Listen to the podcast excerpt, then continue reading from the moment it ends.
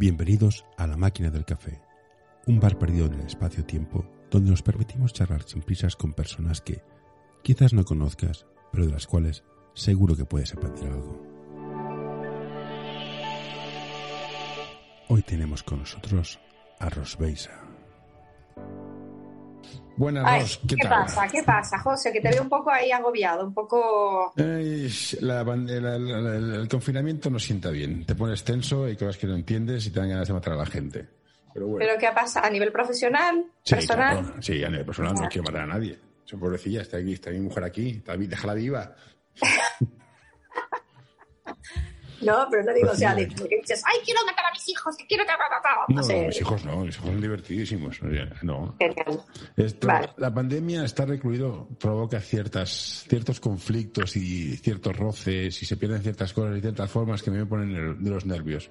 Pero bueno, Pero justamente es lo que pensaba, eh, eh, me acordaba, porque hablábamos de cómo eh, se han, han explotado en un sentido positivo ciertos, eh, bueno, ciertas formas de, comunicación y de hacer las cosas, ¿no? Por ejemplo, la seguridad social, que mm, ahora es todo, ¿no? Por, eh, a través de la tecnología, ¿no? Quieres ver a un médico y primero haces la consulta online, o sea, escribes lo que pasa y ya si eso te llaman. Y pensaba me acordé, claro, que lo que estaban ustedes lanzando en ese entonces, que me imagino que es en lo que, en lo que siguen, que son las consultas legales, ¿no? no, hemos cambiado, hemos, cambiado, hemos, hemos pivotado, que se llama, que es moderno.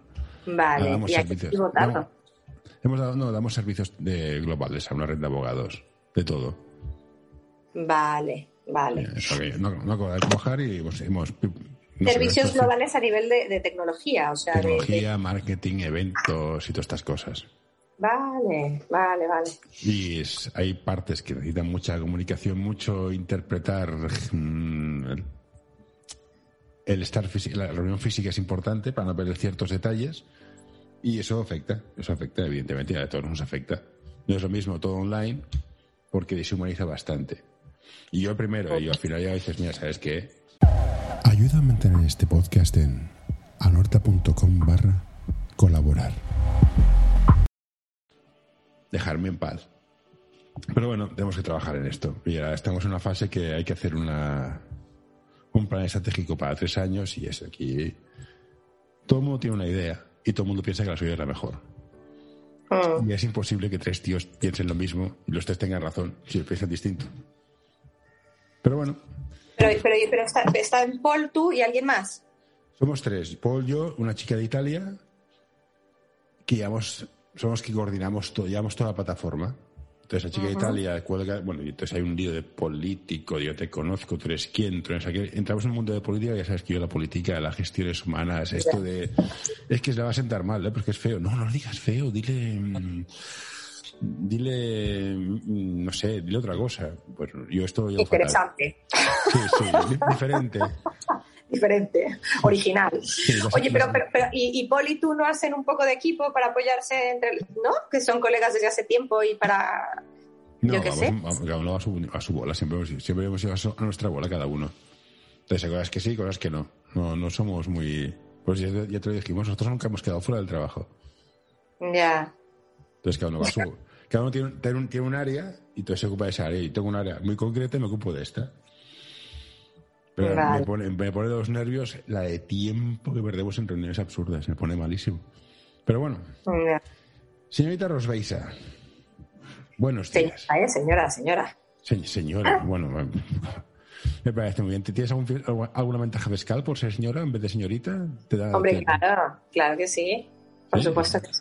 Sí, es no, mejor pero en Alemania, oye, en Alemania. Yo en Alemania ya tengo derecho a muchas cosas, ¿eh? Yo- Y como, yo- como fuera mi marido, vamos, también tengo derecho a una pensión interesante, o sea que Esto yo se- me quedo se- con el señor.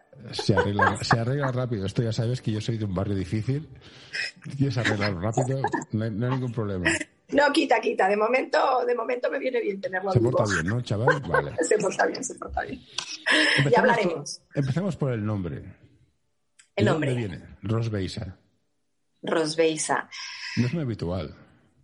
No, no es nada habitual, nada habitual. Rosbeisa. Rosbeisa se llama mi madre y se llamaba mi abuela. Esta tradición, claro que es muy...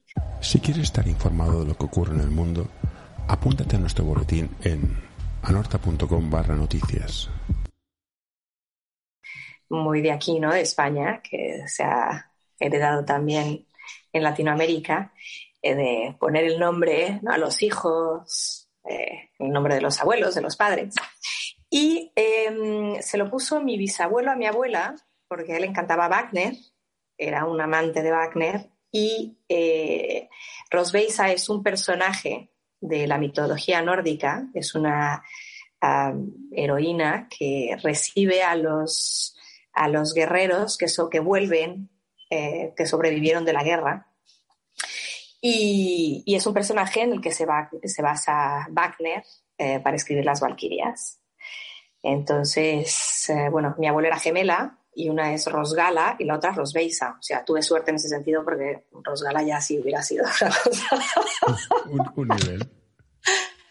Entonces, bueno, pues de ahí viene. Es, eh, mucha gente piensa que probablemente es algo de Latinoamérica, pero no, ni en Latinoamérica ni en ningún sitio, incluso en los países nórdicos, no es un nombre común porque es de la mitología antigua, o sea, no es algo, no es común ni, ni a nadie le suena familiar en ningún sitio. ¿Y piensas seguir la tradición familiar si tienes una hija? No. vale. Esto, es todo. Eh, no hay más preguntas, señoría. Ya está. Lo puedes hacer y, no, sobre todo es por facilitar las cosas. Para mí ha sido complicado. Cada vez que digo mi nombre, o sea, es rarísima la vez que no me pregunta, ¿cómo? ¿Perdona? ¿Y eh, rosqué? ¿Y, ¿Y de dónde viene? ¿Qué significa? Y después, claro, se les olvida. O sea, es muy difícil que tú le dices a una persona cómo te llamas y después se recuerde tu nombre. O bueno, pues para cuestiones prácticas, ¿no? Tú pides algo de comer por teléfono y te preguntan tu nombre, mm, tardan más en escribir mi nombre, en que lo deletree y tal, que en lo que llegan las pizzas o lo que hayas pedido, ¿no? Entonces termino pues poniéndome nombres comunes, eh, más fáciles y por cuestiones prácticas. Claro, mis hijos tienen mm, sangre eh, serbia, alemana, eh, mexicana, francesa, española y eh, bueno, eh, ya los apellidos son complicados, no, hay que facilitarles la vida. Ya. El tema de apellidos es complicado. En el equipo de básquet de mi hijo hay un chico que es georgiano y no, mm. hay, narices de decir su nombre. Claro. No, no, no puedes. O sea, un esguince en la boca directamente, en la lengua se te cae, se te rompe, se te cae al suelo.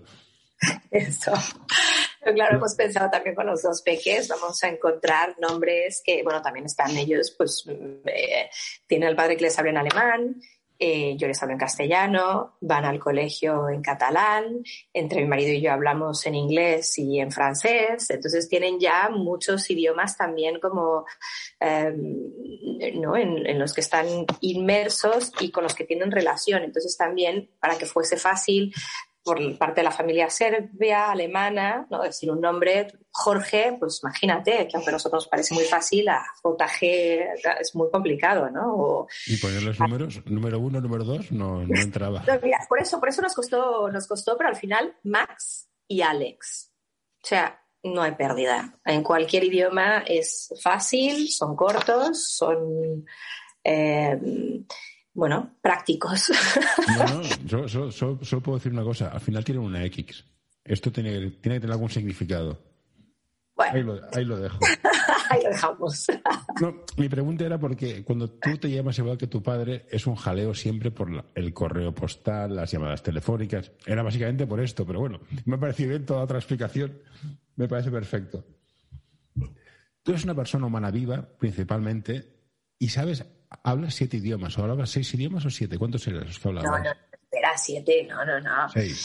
Ah, bueno, a ver, ¿qué hablo? Hablo castellano, catalán, inglés, francés, eh, chino, italiano. Bueno, no, chino, no, a ver, chino muy poco. Además, eh, cuando viví en China fue hace muchos años. El chino, si no lo practicas, se olvida. Eh, no, no, no, no puedo decir eh, que hablo chino, no, no, no. Hablo un poco de alemán, eh, pero bueno, tampoco puedo decir que me, que me desenvuelvo con fluidez en alemán. Lo entiendo todo, evidentemente, cinco Idiomas, básicamente, cinco idiomas. Bien, sí. Vale.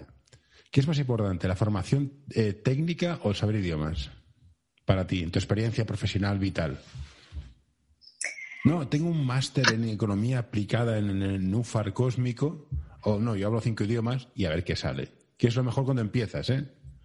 eh depende, depende. Para mí, personalmente, eh, como desde muy pequeñita, al parecer, porque me cuentan mis padres, he sido como mediadora, ¿no? he sido puente.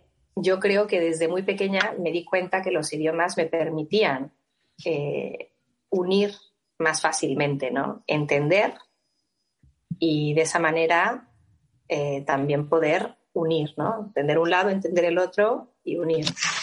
Entonces, eh, ha sido algo muy natural, ¿eh? O sea, no ha sido para nada algo premeditado de que quiero aprender muchos idiomas, quiero... De hecho, a ver, no tengo especialización, no, es que haya estudiado... Eh, bueno, sí, el, francés en la Alianza Francesa, ¿no? Pero no, no soy lingüista, digamos, no. Eh, el alemán, bueno, viviendo en Alemania, en Berlín, que mi marido es alemán, el chino porque estaba en China, porque la vida laboral me llevó a aquel país y, bueno, por una cuestión de, de sobrevivir y poder comunicarse. Y, y así, ¿no? El catalán, porque, bueno, pues vivo, vivo en Cataluña, vivo en Barcelona y, me pareció fundamental desde que llegué aprender, aprender catalán. Pero, pero yo creo que para mí realmente es una cuestión más de, sí, de, permitirme comunicar, bueno, comunicarme, comunicar y facilitar la comunicación, ¿no?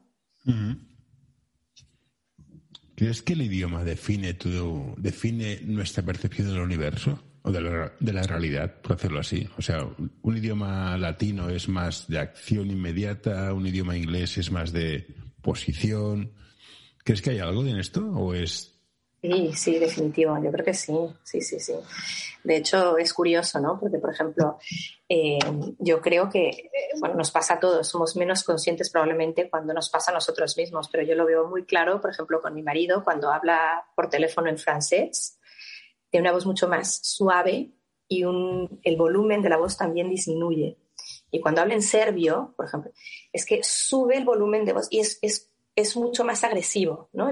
ya solo la percepción desde fuera, no entiendes lo que está diciendo. Entonces, claro, claro, ¿no? El lenguaje, eh, bueno, pues es cultural, ¿no? Y, desde que lo aprendemos, lo aprendemos junto con un contexto de, ¿no? de vivencias, de tradiciones, y sí, por supuesto, por supuesto que sí. Un detalle absurdo que no aporta nada, pero quiero soltarlo, es estáis viendo juntas una persona que habla castellano y una que habla serbio. ¿Sabes que estos son los dos idiomas con más insultos del mundo?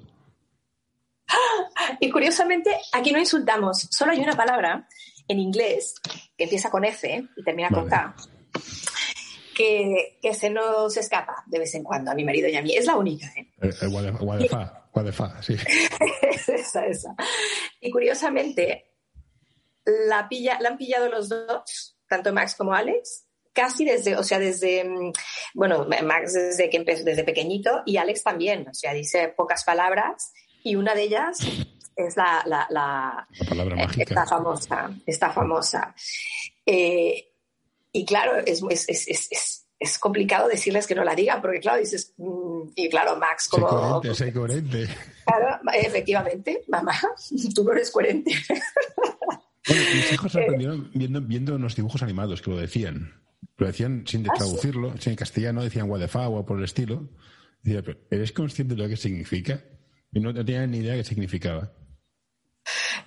Sí, no, eh, eh, yo creo que, bueno, Max evidentemente sí, y Alex lo dice en cierto, eh, o sea, en momentos que dices, wow, o sea, sí, claro, mm, van unidas, ¿no? Las palabras a los, a los sentimientos, a las emociones, a lo que quieres transmitir, ¿no? Entonces, claro, lo que ha percibido es, esto se dice en tal momento y sí lo repiten, aunque no, evidentemente no tienen conocimiento del, del, eh, de, la, terminología en sí, ¿no?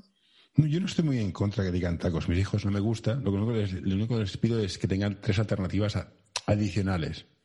Pues está muy bien decir, oh, mierda, pero aparte de mierda, ¿tienes algo más? En plan, corchulis, carambas, brillos, ten, ten, alternativas, porque al final eh, la, riqueza lingüística es muy importante para lo que dices por comunicarse. Por eso creo que para mí en la educación solo hay dos cosas importantes, que es idiomas y matemáticas. El idioma de la humanidad y el idioma del universo. Pues estas son paridas mías, que no vienen a cuento. Me interesa también mucho es esta capacidad que tienes tú de, de ser muy fan de los Beatles, de la canción, concretamente la canción Let It Be. ¿Cómo se consigue esto? Porque yo, de verdad, que a la humanidad hay que exterminarla. O sea, pasará, pasará algún día. Pero tú eres plan, no, perdónalos porque no saben lo que hacen. Este concepto más católico, Jesucristo Superstar, que tienes, ¿cómo se consigue no solo decirlo, sino realmente toda tu estructura física es, no, si realmente se lo está creyendo, no, no está haciendo una pose. ¿Cómo, lo consigues? Bueno, la verdad es que aquí tengo que, tengo que ser súper honesta y me tengo que quitar mérito. O sea, yo he nacido en, una familia con mis padres, sobre todo mi madre, es, es una persona zen. O sea, mm, es la... ponerlo? Es la persona más pacífica, más feliz, aunque es un, es un término complicado de, definir, pero más eh, contenta que conozco. O sea, mi madre mm, vive feliz, vive alegre, vive contenta.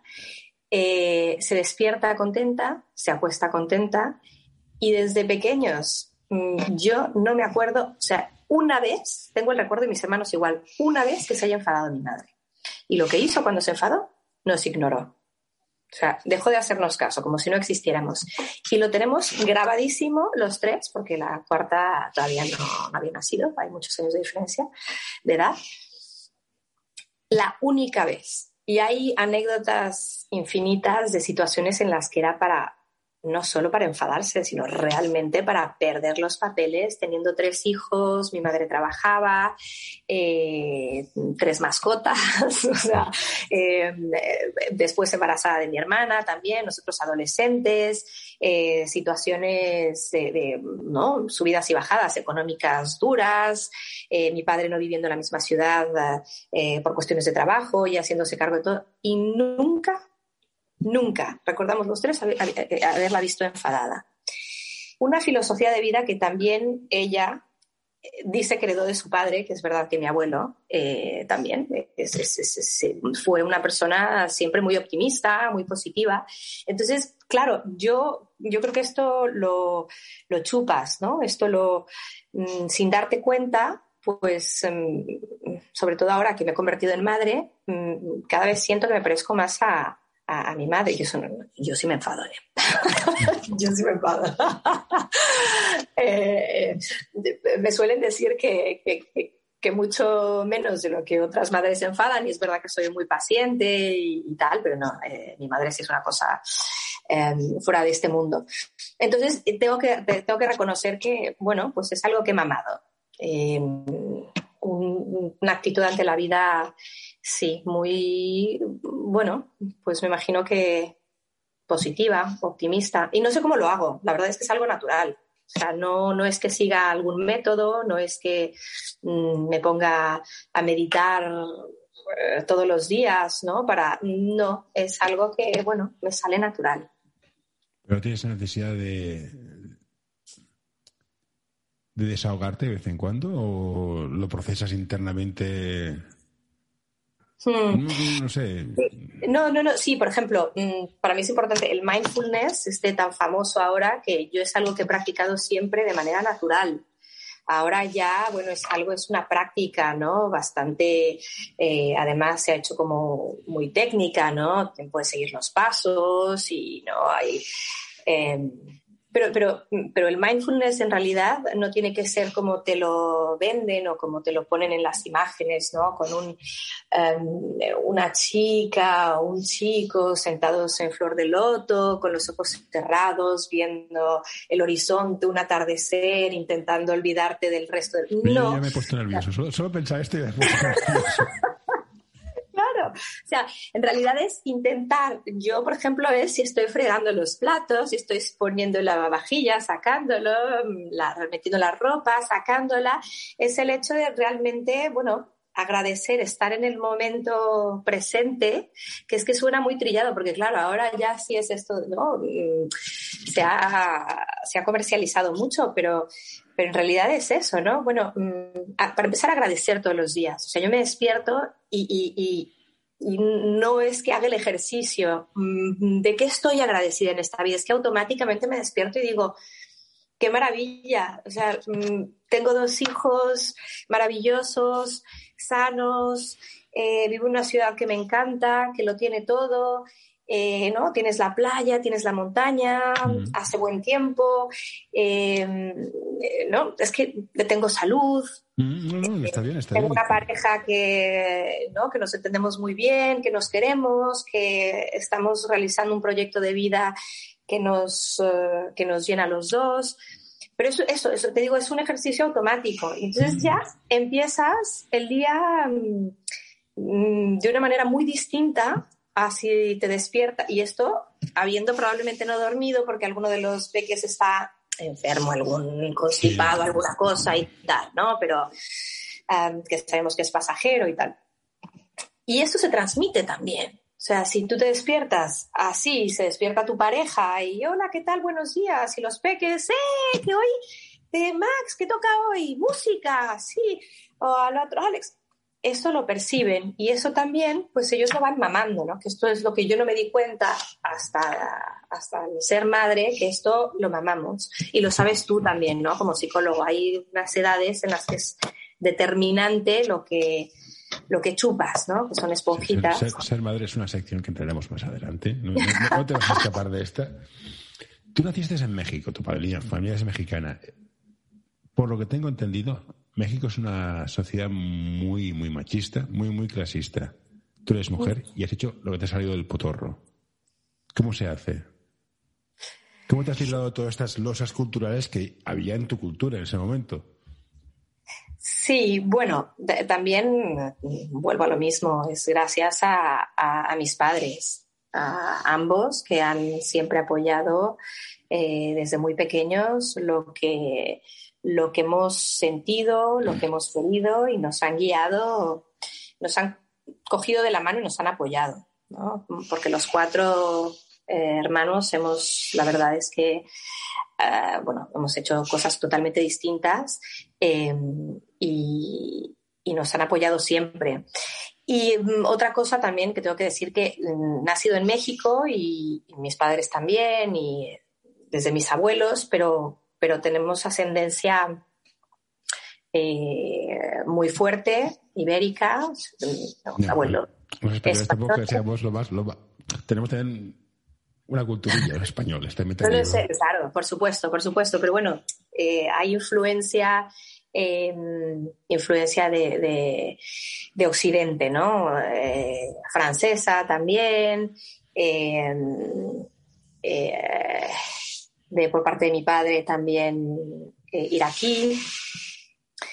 o sea que mm, hay una mezcla también ahí de culturas en la educación que no ha sido eh, mexicana, puramente mexicana tradicional, ¿no? sino al contrario, muy abierta a, a muchas otras cosas que normalmente en una familia tradicional mexicana no se ven o no se aceptan. Bueno, dentro de diez minutos se va a cortar, volveremos a entrar otra vez, así que no te preocupes si se corta, reentramos, ¿vale? ¿Y a qué sabe la libertad? Es decir, voy a hacer lo que quiero hacer a ver. Mm, te, pongo el contexto. A día de hoy, en donde yo estoy, tu futuro está más o menos marcado. Tienes que salir, trabajar, hacer, hacer ciertas cosas. No es. Esta es la vida, haz lo que quieras. Creo que has mm. tenido esta suerte. Hay que saber libertad. Mm. Bueno, aquí sí, eh, un poco suerte, ¿no? Porque me gusta mucho este, este dicho, ¿no? La suerte es cuando cuando confluyen eh, la preparación y la oportunidad, ¿no? O sea que hasta cierto punto sí, ¿no? Eh, tienes que tener oportunidades, pero hay que estar preparado para ellas. Y yo creo que hay...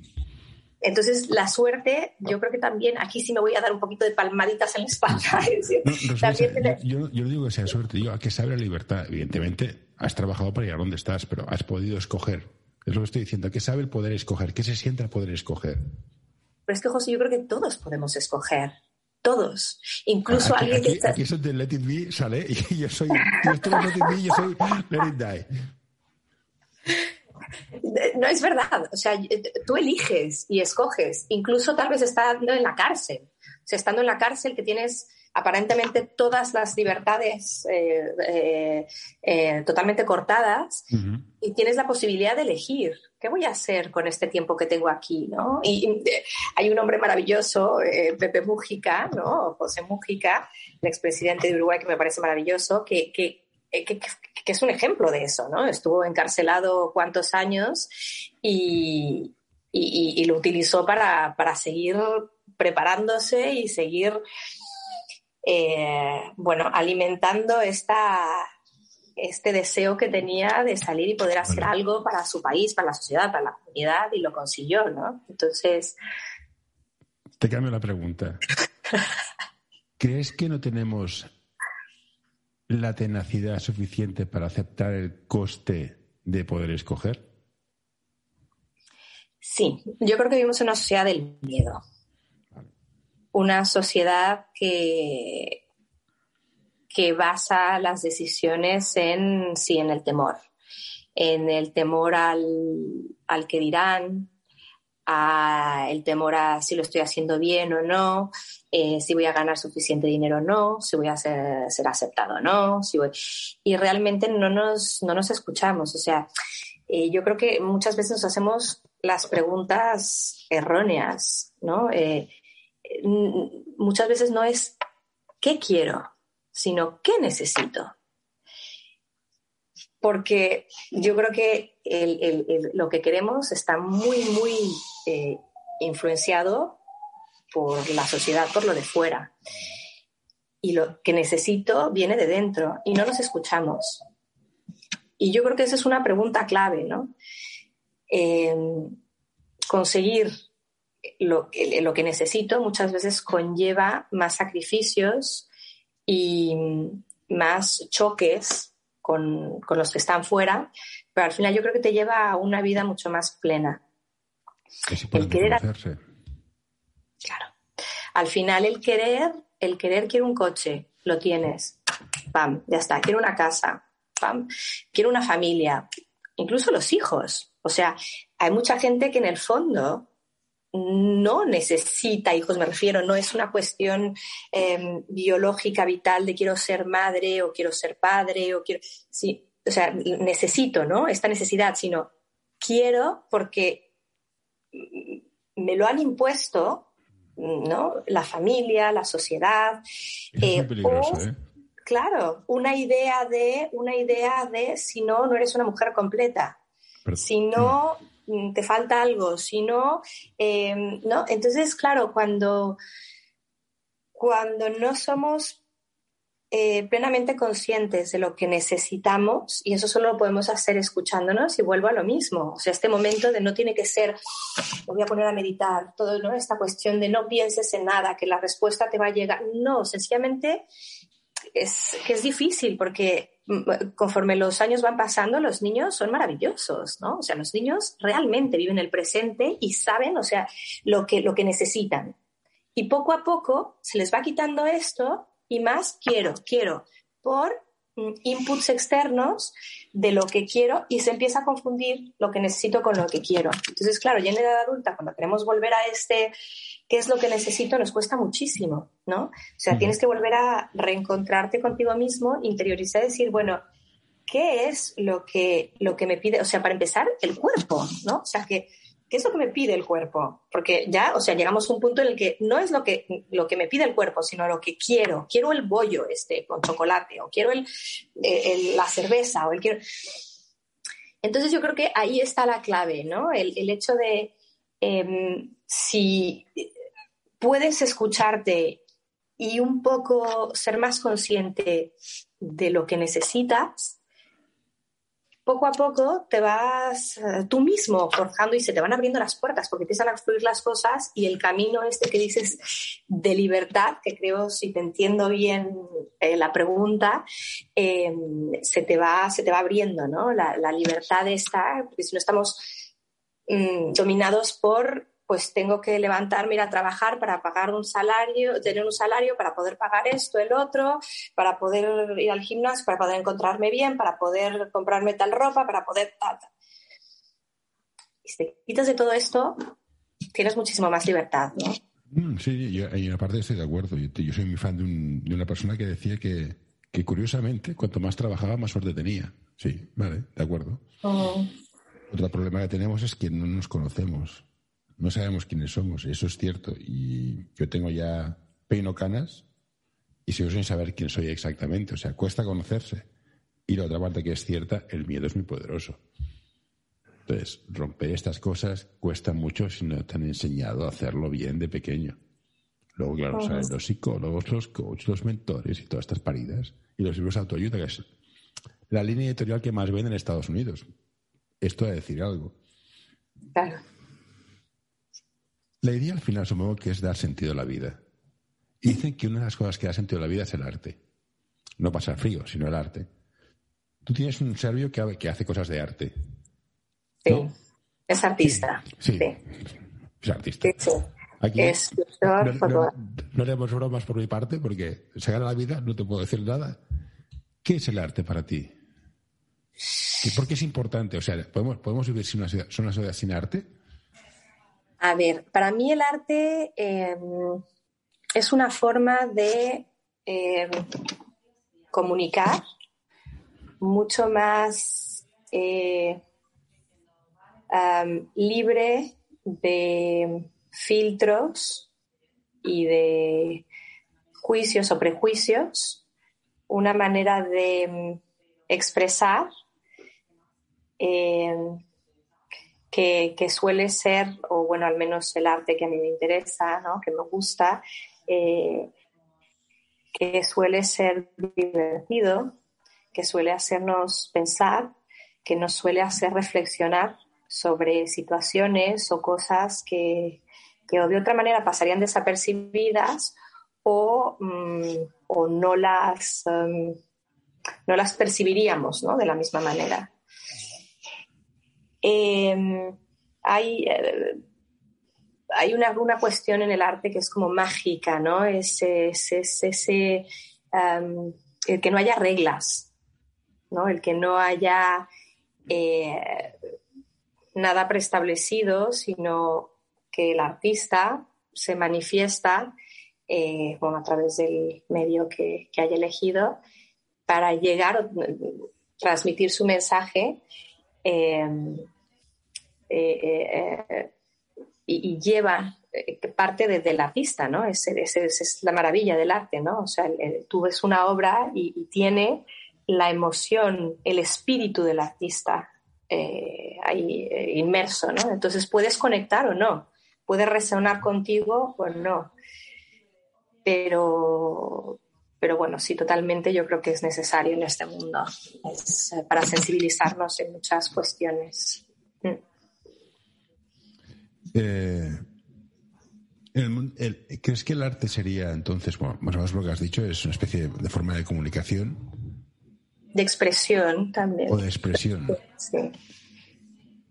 Pero que nos hace ser más humanos, o sea, más allá de la tecnología, la medicina y todas estas cosas, subvencionada o subvencionada, que al final siempre saldrá alguien que haga cosas artísticas, escribir una obra, una canción, siempre, siempre habrá, es algo inherente al ser humano la, la creatividad.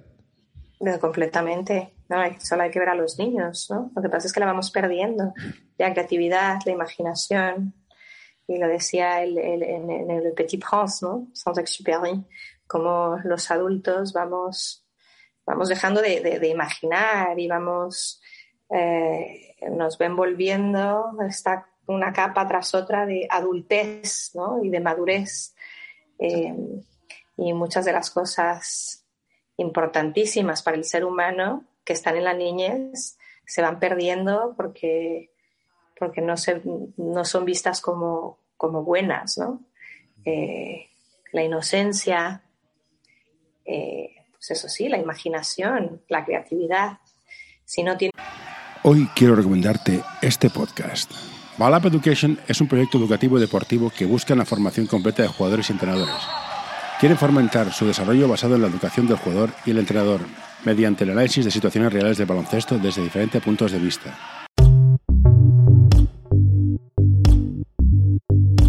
L'Associació Catalana d'Entrenadors i Entrenadores de Bàsquet dona suport a iniciatives que, com aquest podcast, treballen per millorar la formació, suport, acompanyament i promoció dels entrenadors i entrenadores de bàsquet. Vine a conèixer-nos a acep.es. Som com tu.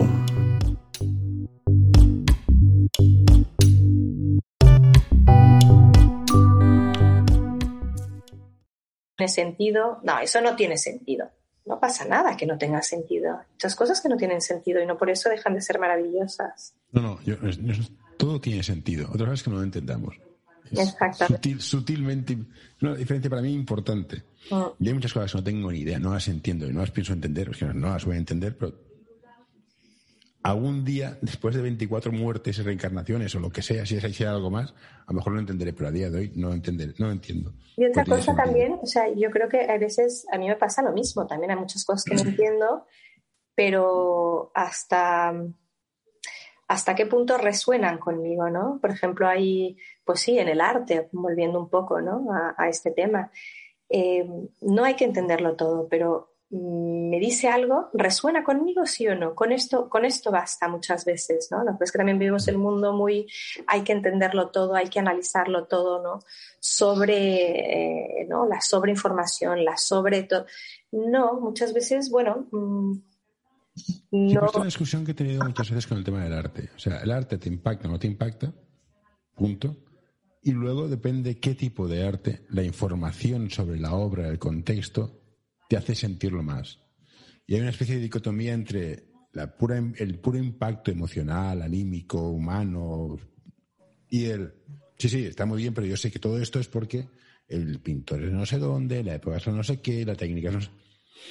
Que hay dos balanzas. Entonces, Sí, no siempre sí. se juega igual. Claro, no, no, no, entiendo, porque también es verdad, como en todo en esta vida hay, bueno, pues hay, eh, digamos, entre comillas, impostores, ¿no? Y hay, hay un poco de, de, eh, bueno, pues sí, que da, da lugar a dudas eh, el- el- el- que la, la autenticidad de- del, eh, del fondo ¿no? de la obra. O... Pero bueno, ese es otro tema eh, que podemos tocar en otro momento. el mundo del arte. El no, complejo mundo- y maravilloso mundo del arte. Sí, no, pero el mundo del arte es complejo, es maravilloso. Y a día de hoy es un negocio. Y como tal, tiene parámetros de negocio que no tienen nada que ver necesariamente con la calidad artística. A partir de aquí, que cada cual se rasque donde le pique.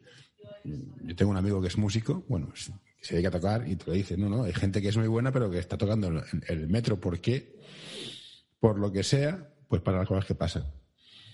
Bueno. Y no, totalmente, ¿no? Y es un, bueno, sí, se ha convertido también en, en, en- una moneda ¿no? especulativa también. Estaba leyendo la noticia de un Monet, lo que se acaba de vender en, en Sotheby's en una subasta por casi 70 millones. Es un negocio. Claro, claro. Te has de mirar también las NTFS. Supongo que sabes lo que es. ¿eh? Sí, sí, sí. Pues está. Pues, pues eso. bueno. ¿Qué, qué- qué no sabrás tú ya? Es more clever than the dicen aquí. Me falta, bueno, no sé nada, no sé nada. Bueno, yo a mí me pasa cuanto más sé, más soy consciente de, de lo burro que soy. O sea, mi, mi ignorancia es tan grande que dices, casi mejor me callo porque la voy a cagar fijo. Por No, supuesto, muy más triste, ¿eh? Sabes, más que nada. joven digo, no, no, joven, yo sí, tengo una carrera, soy listo, tal, tengo mira mi coeficiente intelectual, qué alto que es, guau. Y cuanto más mayor me hago, en plan, tienes ni puta idea, cállate, cállate, no sabes. Nadie, nadie tenemos idea de nada. Sí, pero me he dado cuenta ya un poco ya mayorcito, o sea, si me hubiera caído más, más joven, Otro gallo cantaría. bueno, tampoco, al final siempre, o sea, la cabra tira al monte, ¿para qué te voy a engañar? Bueno, bueno, tú eres una mujer, de, una, mujer que, que, triunfa en los negocios como la Coca-Cola, directora de partnerships, investments, no sé qué, te vas a Alemania, un artista, haces cosas de artistas y ahora te haces madre. ¿Qué es? ¿Qué, ¿Cómo se vive ese cambio? Porque para mí fue en plan, joder, ¿qué ha pasado?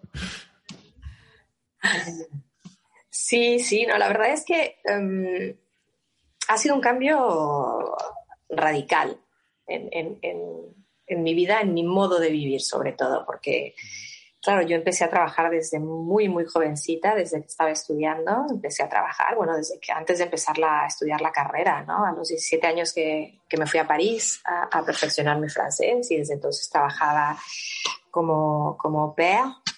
Eh, Em, y, desde entonces no he parado de estudiar y trabajar al mismo tiempo. Entonces, la verdad es que, eh, bueno, sí, van pasando los años y de pronto, bueno, sí te das cuenta que, que has subido mucho ¿no? en esta escala a nivel de, bueno, pues sí, profesional, donde has trabajado, todas las eh, experiencias profesionales que has tenido y de pronto caes en cuenta que, que, bueno, que sí, que tu vida profesional maravillosa, pero tu vida personal la has dejado un poco de lado por esta vorágine de, de, de, ¿no? De, no, no, la llamaría ambición, pero sí de, de deseo de, de, alcanzar y conseguir, sobre todo, para mí era una cuestión de... Eh, enriquecerme, no, económicamente, ¿eh?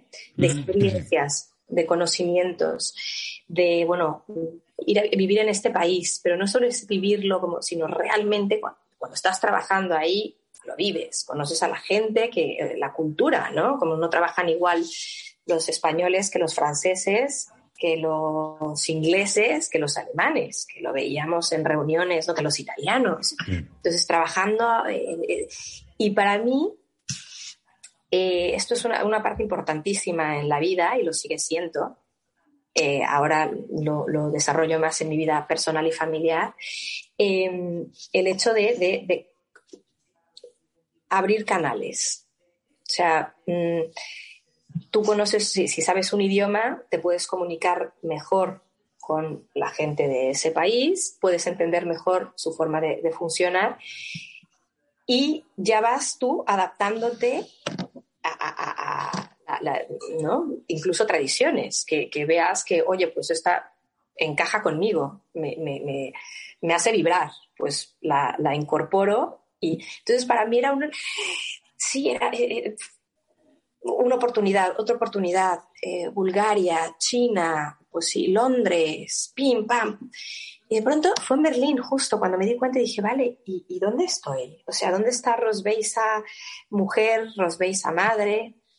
Que yo siempre he tenido claro, me imagino por, mi madre, que quería tener hijos, ¿no? Pero también lo tenía claro que no iba a ser el caso si no encontraba una persona con quien pudiese iniciar un proyecto de vida, em, eh, eh, ¿no? que que fuese el adecuado dentro de mis, de mis creencias, ¿no? Um, para formar una familia.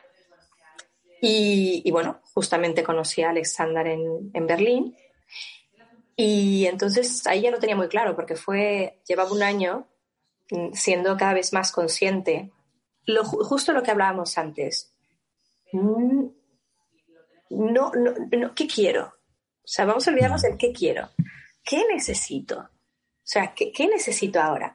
Tal vez antes necesitaba aquello, que tampoco estoy muy segura, pero, pero bueno, mm, mm, es verdad que eh, todos estos años de, trabajo eh, me han dado muchísimas alegrías y felicidad y, bueno, conocer gente maravillosa como tú, por ejemplo, y, muchos otros que, que, y experiencias y tal, pero en ese momento ya dije, bueno, mm, sí, quiero, um, me gustaría, siento la necesidad, creo que necesito dedicarle un poco más de tiempo a mi vida profesional.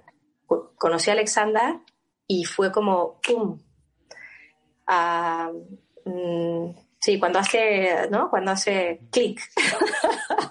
Muy de Disney, vamos. Bueno, tampoco, tampoco. ¿eh? Imagínate, artista serbio y, y, una mexicana así como de Disney. Bueno, bueno sí, un poco sirenita si quieres, pero bueno, también. Bueno, pero bueno, puede sí, salir, fue- puede salir. fue, fue mágico, ¿no? Fue mágico y, y, bueno, decidimos formar una familia y yo lo que sí tenía claro es que cuando, cuando tuviera hijos sí quería dedicarles la mayor parte del tiempo, al menos en los primeros años. Mm. Y, y es lo que he hecho, primero con Max, después con Alex. Y sí, no te voy a mentir, ha sido, he tenido que cambiar el chip, el chip de eh, así, levántate a arreglarse, prepararse para salir al mundo, ¿no? Y para- no, aquí es mucho más mirar hacia adentro, o sea, tu casa, tu, tu hogar, eh, mucho los sentimientos, las emociones, ¿no? Y, y sí, ha sido un, un- un- Un- No, se ha ido. Rosbey, se ha ido. No estás. ¿Dónde estás? Oh. sé, Sí, estoy aquí. Vale, te vale. escucho, ¿eh? Yo nunca he dejado de sí. escucharte. Yo, yo he, dejado de, yo he dejado de oírte. Vale, vale. Bueno, sí, has hecho- has hecho- has- fue, fue una especie de cambio. Eh, básicamente, sí. Pero. mm, ¿Cómo.?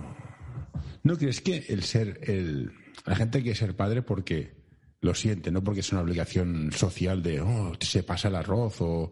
has- ¿Te cambia como persona? ¿Ves que dices, hostia, las prioridades cambian mucho, los valores cambian mucho y dices, empiezas a preocuparte por cosas que dices, ostras, ni, ni- ni me había planteado antes esto. No sé, si, no sé si te cambia como persona. Yo creo que lo que es un hecho es que te hace ver cosas y sentir cosas que probablemente estaban guardadas. ¿no? Yo creo que la maternidad, paternidad saca muchos sentimientos, muchas emociones eh, y, que, que estaban ahí guardados y que, y, y- y- y que no sabíamos que estaban ahí, ¿no? Para bien y para mal. Y no sabes qué es lo que va a salir de aquella eh, de aquel cúmulo de cosas guardados, ¿no? Porque, claro, mm, eh, yo digo, yo a veces me encuentro hablando como mi madre cuando éramos pequeños y acierto- haciendo ciertos sonidos antes de dormir que nos hacía mi madre y que, vamos, que no los escucho hace, bueno, desde que éramos bebés y de pronto te salen, están ahí guardados y, y es como si despertara, ¿no? Como si es momento de que salgan y transmitir. Te digo, afortunadamente en mi caso, porque he tenido una maravillosa experiencia con mi madre, pero bueno, en muchos casos también es verdad que salen cosas probablemente que no son tan positivas, ¿no? Por ejemplo, tal vez eh, gritos o, eh, bueno, Hay, hay- hay situaciones duras. Los totalmente. nervios, cansancio, eh, pierdes Claro. los papeles. Claro, esto pero me pasa. refiero, me refiero a cosas que, actitudes o comportamientos que Mm. tal vez no han sido manifestados o evidentes durante ciertos años y cuando te conviertes en madre y padre es como si se despertaran. Es lo que yo siento que, que- que- que, bueno, al menos a, a mí y a mi pareja nos ha pasado, ¿no? Ha despertado eh, mm, sí, cosillas que estaban ahí dor- eh, dormidas, Sí. asimiladas. Yo tengo una teoría muy pasajera que ser padres, y a ver, como te lo digo, no sea muy, no sea muy salvaje. Una madre sabe que va a ser madre.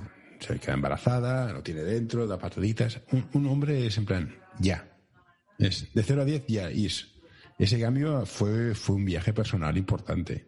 Es decir, ya. oh, ¿cómo, ¿Cómo soy yo a lo que estoy haciendo? Dices, entonces te cambia la perspectiva de algunas cosas y te das cuenta que la humanidad tiene, tiene, tiene esperanza. O sea, si aguantamos esto, si pasamos esto, estos bolas de chicha que se hacen más que cagar y los quieres como cosa mala, Mm, la, la humanidad tiene esperanza. Y es lo que decías tú, yo creo que, al menos para mí, ¿eh? que cada cual haga lo que quiera, que es lo más importante que podré hacer nunca es educar a mis hijos. Es el proyecto más importante. O sea, todo, todo hasta esta época era formarme a mí para poder formar a otros. Entonces, sí tengo muy claro que no pienso renunciar. Me va a costar mucho renunciar al tiempo con ellos por, por dinero. Que cuando tengan 14, 15 años y ya, ya empieza a pasar de, papá, déjame en paz, pues eh, poder volver al mundo laboral. Pero ahora mis prioridades han cambiado bastante. O sea, no. no mm, antes viajabas y dices, bueno, pues viajas y ves, ves mundo. Ahora, si puedo evitármelo para estar en casa o para estar con ellos, me lo evito. No sé si te pasa lo mismo o es general. Completamente, completamente. A mí la diferencia es que digo, en lugar de si puedo evitar viajar para quedarme en casa, yo lo que pienso es, vamos a viajar juntos, me los llevo. No, no, sí, no, sí, sí, claro, claro. O sea, yo yo tengo, tengo reuniones en Boston. Claro, mis hijos estarían encantados de ir a Boston conmigo, pero claro, claro. la logística es como una risa. Claro. Pero a lo que me refiero, sí, estoy totalmente de acuerdo contigo, pero, pero, pero algo que quiero sí, eh, eh, hacer, Recálcalo. sí, recalcar eh, y hacer mucho hincapié es, eh, somos muy poco conscientes, yo creo, de la responsabilidad que tenemos los padres para con nuestros hijos. O sea, estamos Es ya eh, en un mundo que está, eh, em, bueno, en una situación delicada, ¿no? En, en muchos sentidos, ¿no? Medioambiental, eh, una eh, sobrepoblación, eh, de- de- que esa es otra cosa. O sea, mm, para traer hijos, nada más por traerlos por una cuestión de, bueno, pues un accidente, tampoco lo queríamos, pero que bueno, que todo nos puede pasar, ¿no? Pero a lo que me refiero es, es, es una responsabilidad tan gorda y somos tan poco responsables. O sea, son el futuro de la, de, de la supervivencia de este planeta y del, también, de- o sea, eh, eh, su edad, la edad adulta de los niños de ahora, su- ya cuando sean ancianos, puede ser tan, tan, tan, tan distinta si ahora no eh, asumimos una responsabilidad como padres de enseñarles ciertos valores y de enseñarles ciertas pautas eh, para, para- como, como seres humanos, como, como ciudadanos, como ¿no? parte de una sociedad eh, y de un, de un engranaje en los que todos tenemos que poner nuestro granito de arena para, para intentar Pero es que encarrilar el, el- el- el- hacia dónde va este mundo, ¿no? aquí hay muchos problemas, porque yo puedo educar a mis hijos en unos valores que no son los tuyos, ¿vale? Esto es un problema, pero para mí el problema más grave es los que no los educan en ningún tipo de valor, que por cansancio, agotamiento, son niños que lo tienen todo porque sí, no, no, no saben, no saben aceptar un no porque nunca han tenido un no. Y esto ves a algunos que dices, "Uf, este niño tiene, tiene una corrección como mínimo. Y Mm. entonces, a veces dejamos de hacer estas funciones. Luego tú tendrás tu idea, tu escala de valores, de qué va primero, qué va después. Vale. Pero lo que falla para mí mucho es educar a los niños en el que no. En el no, porque esto no se puede hacer porque, por, por lo que sea. En- u- porque puedo- yo puedo estar de acuerdo en. Para mí es importante el respeto a, a otros. O sea, que cada cual haga lo que quiera, respeto a los demás. Otro puede decir, no, no, de todos somos. La propiedad privada no es importante. Pero el enseñarles a gestionar la frustración a los niños, el que se aprendan a aburrirse, hay una serie de valores tontos. Claro, yo veo niños con, con seis años, con siete, con móvil, que se me caen los ojos. ¿Pero qué hace este niño? Tendría que estar jugando y pintando. Y es porque hay gente que, y entiendo que es muy difícil ser padre, es agotador, a veces han de trabajar los dos, llegas a las nueve, los cuidan las abuelas. Pero, joder, ser padre es una cosa muy seria, es lo que dices tú, son los que nos van a pagar las pensiones, desde un punto de vista crematístico, vamos. Bueno, eso es también lo, lo- lo único- último que me, yo creo que hay problemas mucho más graves para los que están. Hay un libro maravilloso, no sé si lo- el, el Homo Sapiens, ¿lo conoces? De Pantalones verdes, Dios mío, qué artista que estás hecho. pantalones verdes y solo me he puesto esto, sigo con el pijama. Mira. Bueno, el, el chándal, Pues que vamos combinados, ¿eh? Que, vamos, que tú también llevas el mismo color. lo he visto, lo he visto. No, claro, que es que me has pillado. Yo, eh, mira, tenemos un perrito, venita, un perrito que nos han prestado. Eh, y, y claro, entre las eh, eh, 500 actividades que hay que hacer por la mañana, además sacar a pasear el perro y tal, no sabía que iba a ser viéndonos. Y dijo, claro, cuando me dijiste sí, nos vamos a ver rápido, venga, lo de arriba. Trabaja- es- es- la comunicación no verbal es muy importante. Ya, Entonces, así nos vemos. claro, claro. No, pero creo que este, tienes razón. Hay que educar a los niños. De hecho, la, la padre de Elena, mi mujer, dice que todo lo que no tengas hecho hasta los ocho años o hasta los tres, ya está, eh, se ha acabado. Mm. Te decía, este, este libro maravilloso, Homo sapiens, ¿no te suena? Sí, es un coñazo, no pude con él. Pesado de cojones. el pavo. ¿Por qué? Es, Es un, es un listillo del culo. No sé qué, es un moralista, un, un progre burgués. No puedo con él, que le A mí me parece maravilloso el mensaje. Oh, el mensaje pesado. es estupendo. Sí, me parece muy bien, pero la moralina que viene detrás me sobra. O sea, no me des lecciones de nada, chato. No sé yo, sí, sí, sí. Eh, eh, estoy de acuerdo con eso. Lo que, lo que No, a mí me gustó más. mucho, lo que me gustó mucho es el mensaje, ¿no? Y, y- y estoy muy de acuerdo con él. O sea, esto de antes, eh, bueno, nosotros, ¿no? Nos tocó, te, tiene- o sea, te especializas en algo, los estudios, los másters, el tal. Ahora, o sea, no, hay que trabajar en la inteligencia emocional. O sea, ahora realmente eso- es bueno. momento en el que hay que, mm, como padres, trabajar, pues eso, el- las frustraciones, aprender a sobrellevar las frustraciones, a mm, encaminar los fracasos para coger más fuerza y justamente salir aún más fuertes de situaciones duras eh, y bueno, y el adaptarse, el adaptarse que bueno, es mm, tan conocido desde, desde Darwin, ¿no? Eh, y el reinventarse, sí. y, y- y yo creo que eso es, eso, es, eso es una responsabilidad de los padres hasta cierta edad. Luego ya, por más que queramos hacer, ya lo único que podemos hacer en todo caso es pagar, pues eso, sí, terapeutas, eh, No, psicólogos. y los, los psicólogos están encantados. Están, se van a forrar, vamos. Cara, cara. Una de las razones por las cuales empecé este podcast, creo que empecé con una amiga mía que se dedica a hacer el mundo de ventas, pero luego me dio por hacer entrevistas a gente del mundo del deporte. Porque mis hijos hacen básquet los dos. Y tú has hecho deporte, tú hacías kickboxing. Pero más allá del kickboxing, que me parece muy bien que pegues a la gente, oye, tú pega a quien quieras, no tengo ningún problema. No de pegar, ¿eh? pero bueno. ¿Crees que el deporte es parte fundamental de la educación? Sí. Es parte de la educación igual. Por- porque igual que el arte es importante porque despierta sentimientos y sensaciones y estas cosas, el deporte, ¿por qué? ¿Qué crees que aporta el deporte? Yo creo que ya sencillamente a nivel biológico, o sea, las endorfinas que, que, que- que- que- no, la dopamina, la serotonina, todas estas hormonas de la felicidad que les llaman, ¿no? Con el Yo deporte, llamo bocata bacon, pero bueno, cada cual. eh, con el deporte se liberan naturalmente. Además, yo creo que el deporte enseña, enseña pues eso, por ejemplo, la frustración, ¿no? El, el- el saber no siempre hay que ganar. Eh, lo importante es, bueno, intentar hacerlo lo mejor posible, también a trabajar en equipo, ¿no? Cuando son deportes eh, De equipo, sí. de equipo.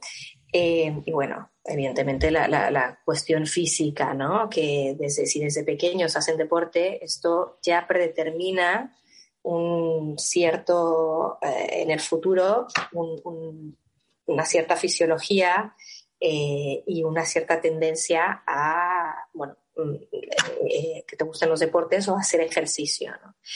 Me- Mensaje corporal sano. Si yo veo niños que da, da pena. ¿El que, perdón? Veo niños que no hacen deporte, tienen una alimentación Ya. indiscutible y dices, es que da una pena. Porque es que Sí. estás en la época, la época fundamental. Claro, además ayuda mucho también a nivel, a nivel eh, psicomotriz, a, a, bueno, mm, aprender, ¿no? A gestionar mejor el cuerpo, los movimientos, eh, la, la- la coordinación. Sí, no, fundamental, fundamental. Vale, y ahora vamos a ir cerrando el tema. ¿Qué quieres enseñar a tus hijos?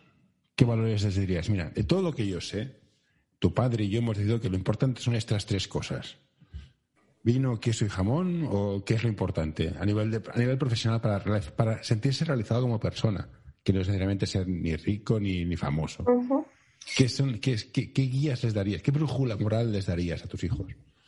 Para mí, sin duda alguna, es la gestión emocional. Que aprendan a gestionar sus, emociones lo, mejor posible.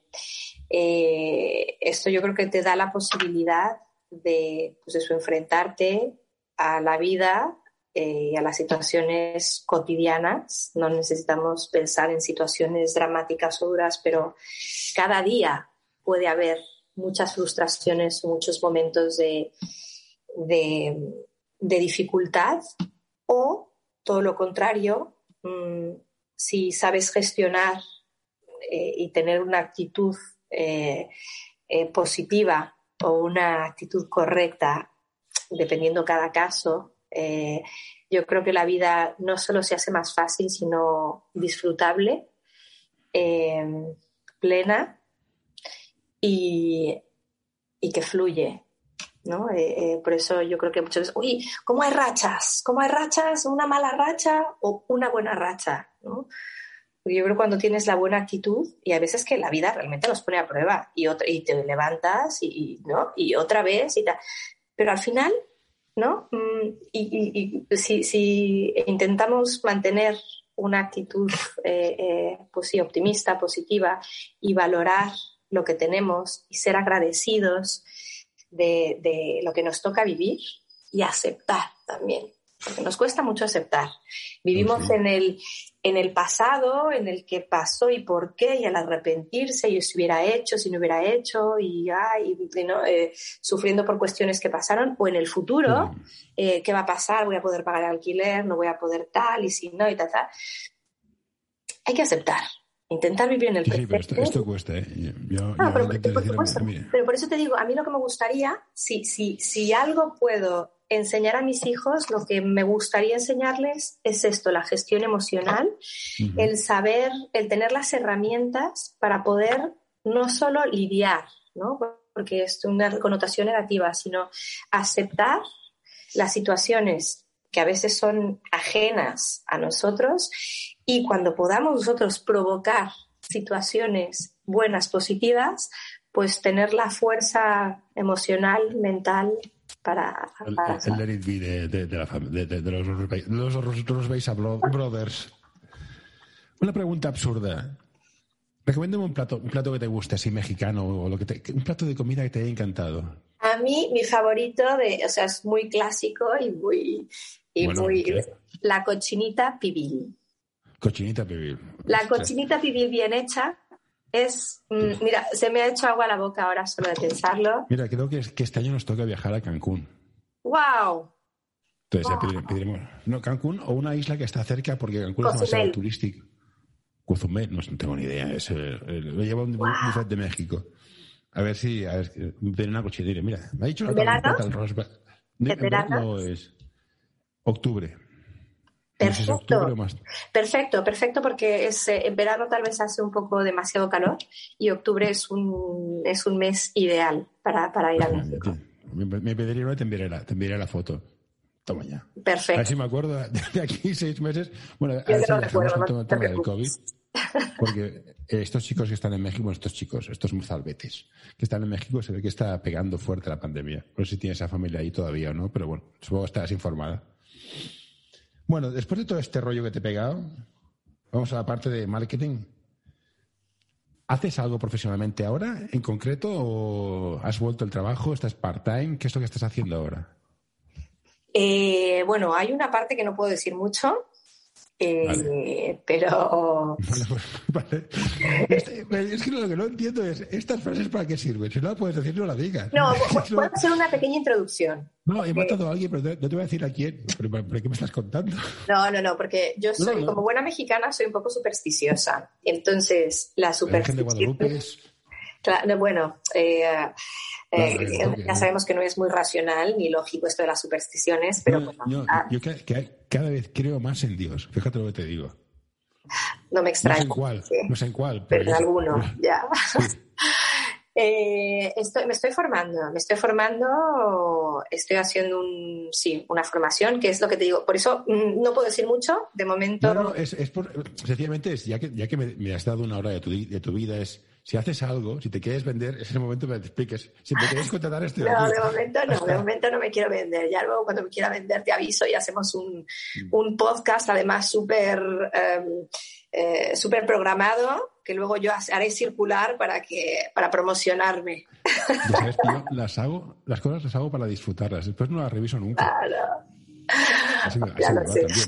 me estoy formando por una parte y por otra parte, eh, bueno, empecé un proyecto justo hace un año eh, de eventos gastronómicos en una terraza en el centro de Barcelona.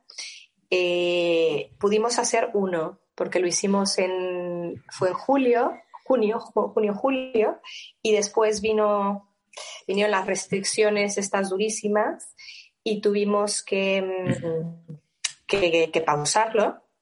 Y ahora estoy en vías de retomarlo. Eh, es un proyecto, bueno, es, es, es algo que, que realmente conjunta o conjuga muchas de las cosas que me gusta hacer, que es, eh, bueno, ser anfitriona, ¿no? Eh, recibir a gente que se sientan a gusto, que se sientan bien, que se sientan atendidos, que se sientan queridos, mimados. Por otra parte, conectar, conectar a gente con personalidades o intereses afines. Eh, y por otra parte, bueno, eh, la comida, que es algo que disfruto mucho también.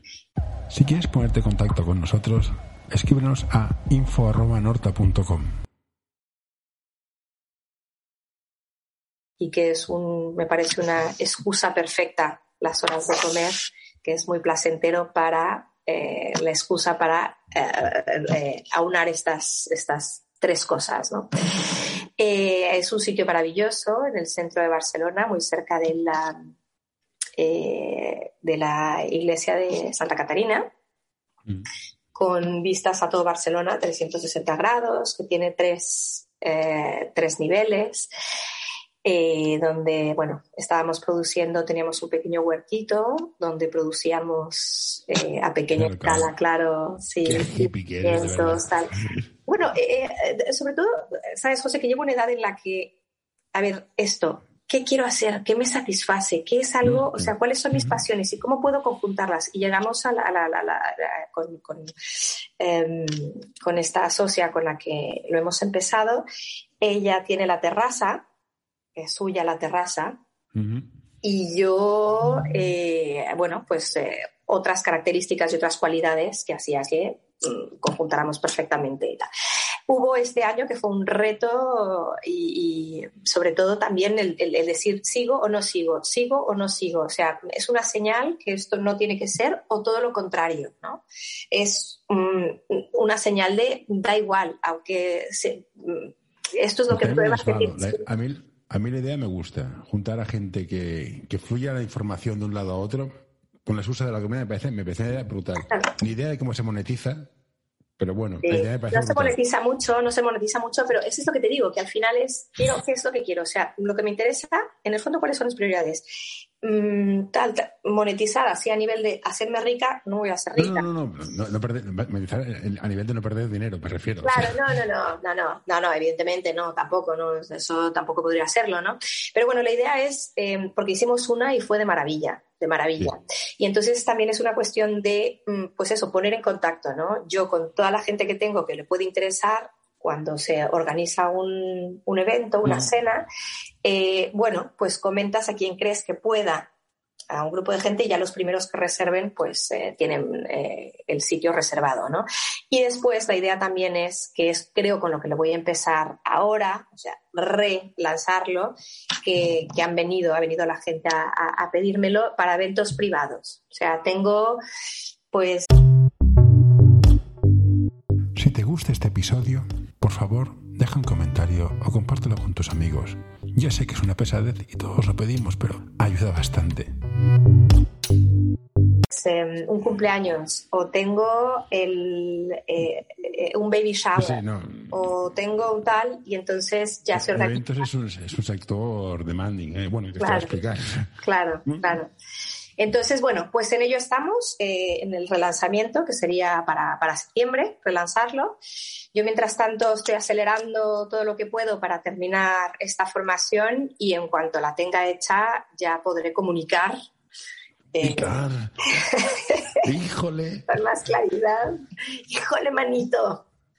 Ay, esta escuelín, ¿cómo era aquello? Sí, ¿no? qué triste, qué triste que soy, soy lamentable. En fin. Pues bueno, Rosuisa, me ha encantado charlar contigo después de cinco años o seis. Has visto a Paul, que ha salido por aquí. Hace, no, hace, mucho también entrevisté a Pedro y a, Nieves, que conste. ¡Ah, qué bien! ¡Wow!